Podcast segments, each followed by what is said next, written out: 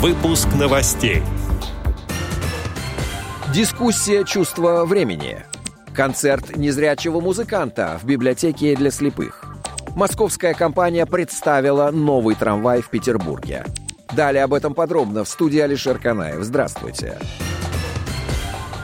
Как сообщает агентство бизнес-новостей, на форуме Smart Transport 2021 состоялась презентация трамвая «Витязь-Ленинград» с уникальной системой помощи незрячим пассажирам. Компания ПК «Транспортные системы» представила инновационный трамвай под названием «Витязь-Ленинград». От других подобных трамваев «Витязь-Ленинград» отличается уникальной системой помощи незрячим пассажирам, которую разработала петербургская компания. При помощи современных технологий технологий незрячие пассажиры могут ориентироваться в трамвае при помощи смартфонов, а на остановке через смартфон получать уведомления о приближении трамвая и его номере. Презентация трамвая состоялась в рамках Международного инновационного форума пассажирского транспорта «Smart Transport», который проходит в Санкт-Петербурге с 18 по 20 октября 2021 года.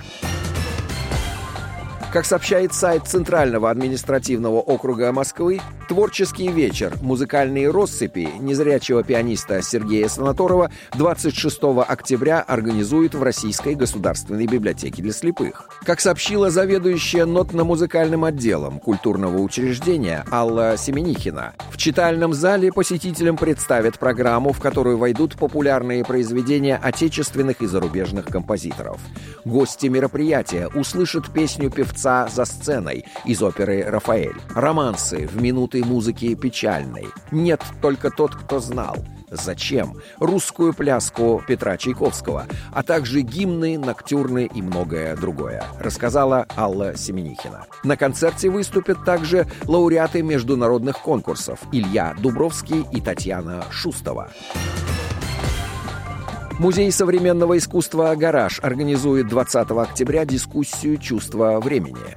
Мероприятие, которое пройдет в рамках выставки «Служба времени» о природе длительности преодоления и аффекта, будет посвящено взаимосвязи моментов времени и временных характеристик, а также тому, как эти взаимодействия воспринимают и отображают в своих произведениях художники. Встреча носит экспериментальный формат и подойдет для слабовидящих и незрячих участников – сообщили на сайте культурного учреждения. В качестве ведущих выступит математик-программист, автор каналов и блогов, популяризирующих информационные технологии в жизни незрячих Надежда Василенко и культуролог, искусствовед, медиатор Мария Галкина.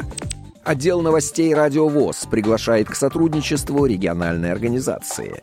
Наш адрес новости собака радиовоз.ру. В студии был Алишер Канаев. До встречи на «Радио ВОЗ».